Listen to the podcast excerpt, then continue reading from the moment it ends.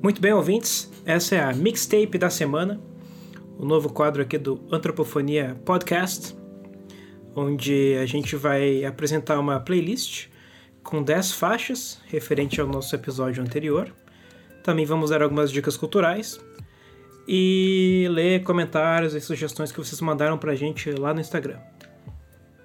Então, Léo, pode falar aí pra gente a primeira faixa da playlist. A gente abre a nossa mixtape com a faixa Palavra Mágica, que é a música que dá título ao álbum que a Marisol lançou em 2018. Logo depois, a segunda faixa faz parte da antífona, se chama Gratia Tibi Deus. É um canto gregoriano fazendo referência à história que a Marisol contou lá no podcast. A próxima música é Piece of My Heart, que foi a primeira música que a Marisol cantou ao vivo. A quarta faixa chama It's Gonna Rain, é do Steve Wright, onde ele começou a fazer aquelas brincadeiras transformando a fala em música através da manipulação digital. A quinta faixa é o Dies Irae, que é um movimento do Hacking do Mozart. E a sexta é o Dies Irae do Hacking do Giuseppe Verdi. É, justamente a gente brincou e falou aquela questão do Dies Irae de diferentes compositores, então a gente decidiu colocar essas duas faixas aí na playlist. Depois Cálice, do Chico Buarque, né? A gente falando um pouco dessa, desse momento do Brasil, né? Onde os letristas eles precisavam achar esses meios, essas formas cifradas para poder falar as coisas que estavam acontecendo no país, né? Daí a Cálice do Chico ele tem essa brincadeira entre o objeto, o cálice, e o verbo calar-se, né? A oitava faixa é O Povo Unido Jamais Será Vencido, do grupo Inti e Limani, justamente quando a gente falou de músicas traduzidas e cantos responsivos e músicas em protestos. Depois, Rosa de Hiroshima, pelos Secos e Molhados, que originalmente era um poema do Vinícius de Moraes. E para fechar a playlist, a gente tem Desempenho, do François Múlica, que é justamente a mesma faixa que fecha o nosso episódio. E agora indo para as dicas culturais, qual a dica de hoje, Léo? Bom, eu resolvi trazer um livro de poesia que se chama Poeminha em Língua de Brincado, Manuel de Barros. Enfim, é um livro curto, com uma ilustração super bonita.